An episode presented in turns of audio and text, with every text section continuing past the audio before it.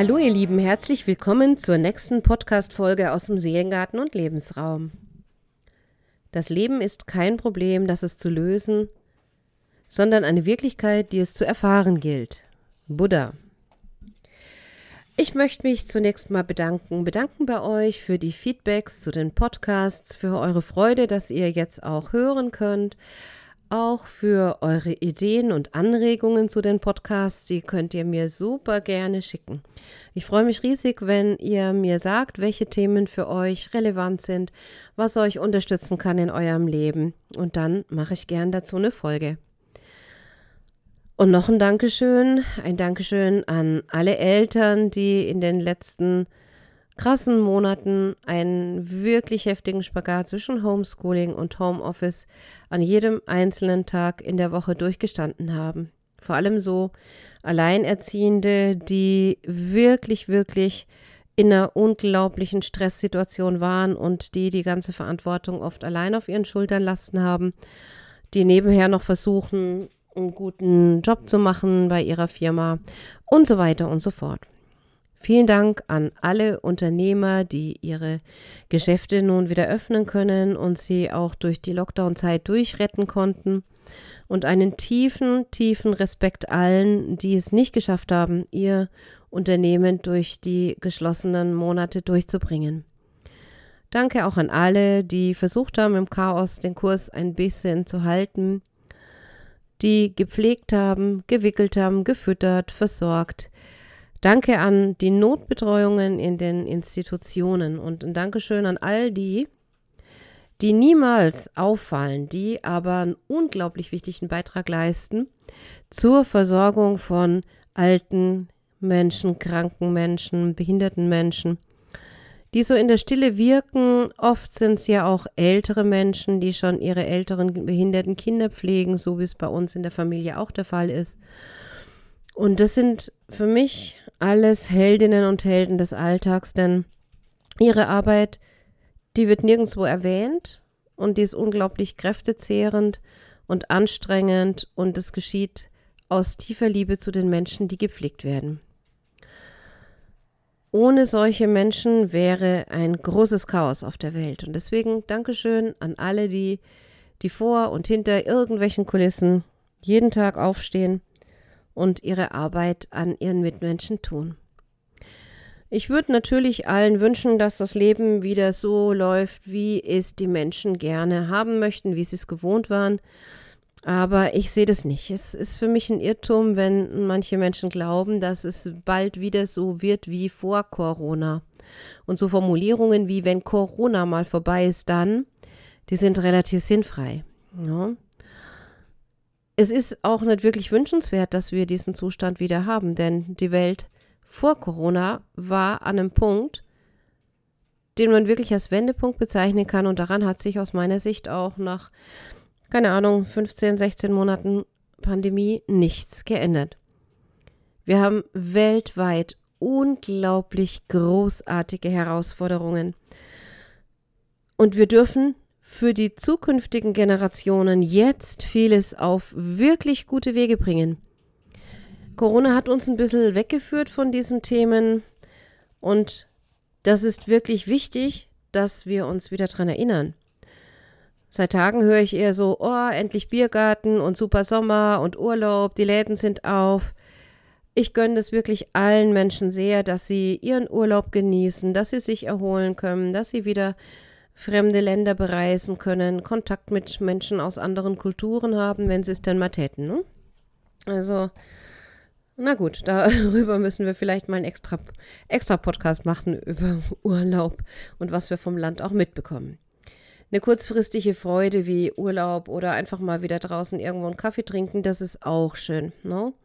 Aber der Punkt ist der, dass unser Ego damit leider nicht zufrieden ist Oh, das freut sich nicht über ein Latte Macchiato in der Sonne genossen oder mal wieder ein richtig gutes Spaghetti-Eis aus der Lieblingseisdiele, sondern das steht dann auf und sagt, naja, aber jetzt bräuchte ich doch dringend noch was zu trinken, ich habe noch Durst oder oh, das Eis, das hat mich jetzt hungrig gemacht, ich muss noch was essen. Also das Ego möchte immer noch etwas haben. Und es widmet sich leider nicht wesentlichen Themen, wenn es seine kurzfristige Befriedigung hat.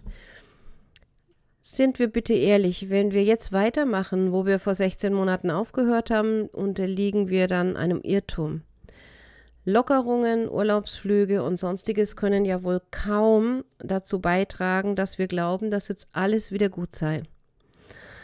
Ich will ja jetzt nicht bösartig sein, aber vielleicht werden wir im Herbst, wenn die Bundestagswahl rum ist, vielleicht wieder andere Gespräche führen. Dann haben wir vielleicht wieder einen Lockdown vor der Tür stehen. Ich bin mir noch nicht sicher. Worüber ich mir aber absolut sicher bin, ist, dass wir uns in einer riesigen Transformationswelle befinden, und zwar als gesamte Menschheit. Wir können jetzt wahre Verbundenheit zeigen, indem wir uns den Themen offen und ehrlich auch stellen. Die Welt braucht Veränderungen. Die Pandemie ist ein Weckruf.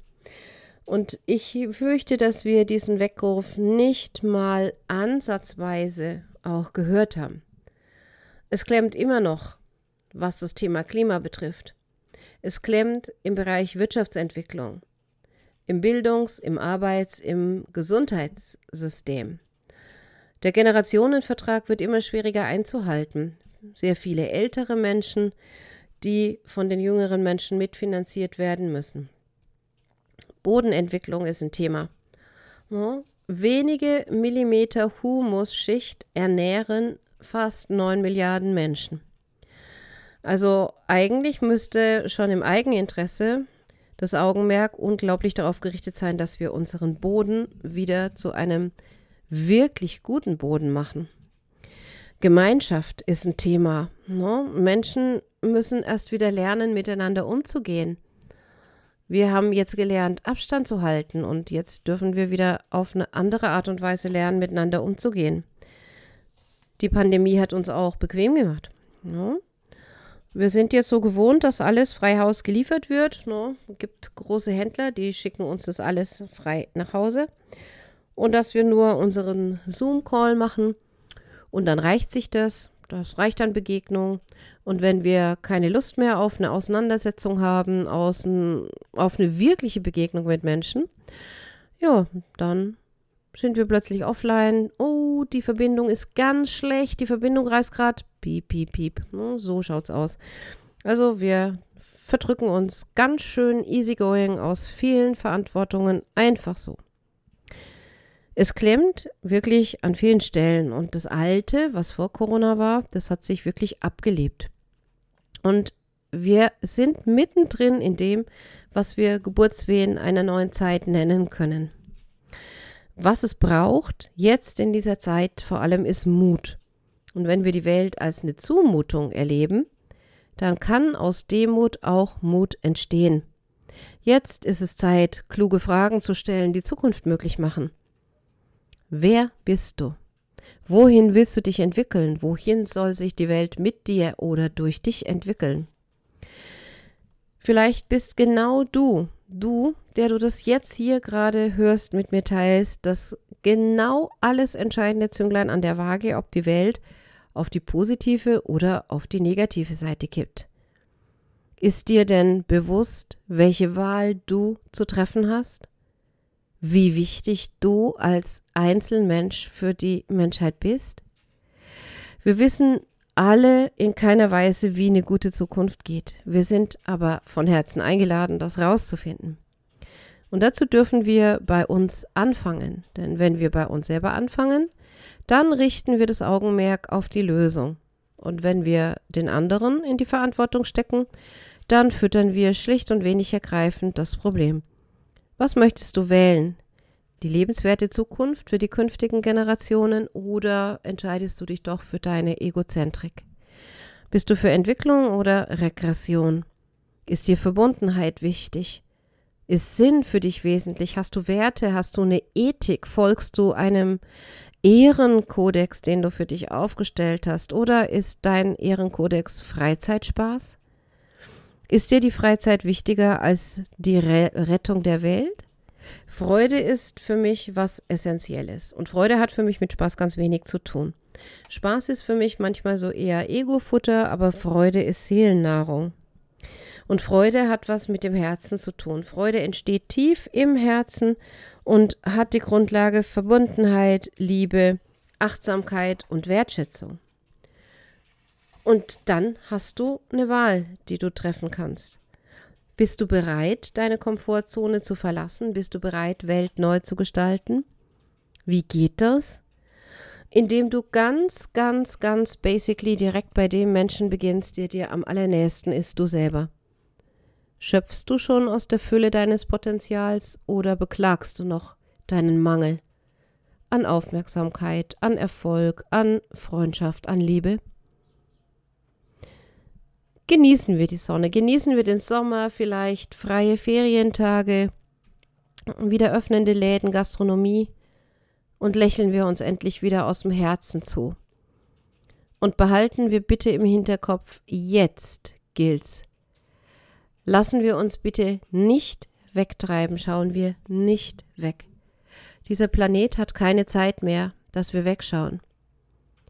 Bist du bereit, dass du dich auf die Suche nach der besten Version von dir selbst machst? Fühl dich von ganzem Herzen eingeladen. Sei dabei, wenn du in einen wunderbaren Transformationsprozess einsteigst und damit die ganze Welt veränderst. Wenn du anfängst, dich zu verändern, wenn du anfängst, die kleinen Dinge zu tun, die dir möglich sind, und wenn es nur das ist, jemand freundlich zu grüßen, Höflichkeit in die Welt zu bringen, eine gewisse Entspanntheit im Umgang mit anderen Menschen, Offenheit, all solche Dinge, das sind ganz einfache Dinge, die wirklich jeder tun kann. Den anderen grüßen, dem anderen ein Smiley an den Bildschirm kleben, jemanden fragen, hey, wie geht's dir denn wirklich, wirklich heute? Nicht das übliche, na, wie geht's? Left so, wie die Franken sagen. Ne? Also, wenn wir das tun, dann entsteht eine neue Welt Stück für Stück. Und das ist total berührend und wunderbar. Ich würde gern eine meiner absoluten Lieblingsgeschichten mit dir teilen. Es ist eine alte Zen-Geschichte und ich habe sie wieder entdeckt im Buch von Patrick Kamera. Seom ist ein Künstlername. Das Buch heißt So Easy. Goldene Funken für jede Gelegenheit. Wie viel wiegt eine Schneeflocke? wollte ein neugieriges Eichhörnchen wissen und fragte eine alte weise Eule. Etwas mehr als nichts, antwortete die Eule. Nun, wenn das so ist, dann muss ich dir eine bemerkenswerte Geschichte erzählen. Ich saß am Ast einer Tanne ganz nah am Stamm. Da ich nichts weiter zu tun hatte, zählte ich die Schneeflocken, welche sich auf dem Ast und auf den Nadeln niederließen. Es waren genau 2.342.165. Und als die nächste Schneeflocke mit dem Gewicht von etwas mehr als nichts den Ast berührte, brach dieser auf einmal ab. Nun, erwiderte die Eule, vielleicht fehlt auch nur noch die Stimme eines einzelnen Menschen und eine neue, friedvolle Welt entsteht.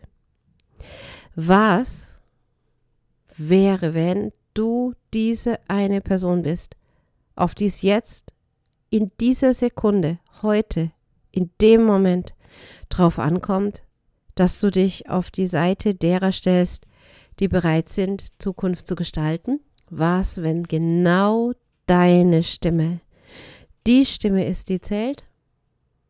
Ich wünsche dir eine gute, eine gesunde, eine schöne Zeit und danke dir fürs Zuhören. Bis zum nächsten Mal. Ciao.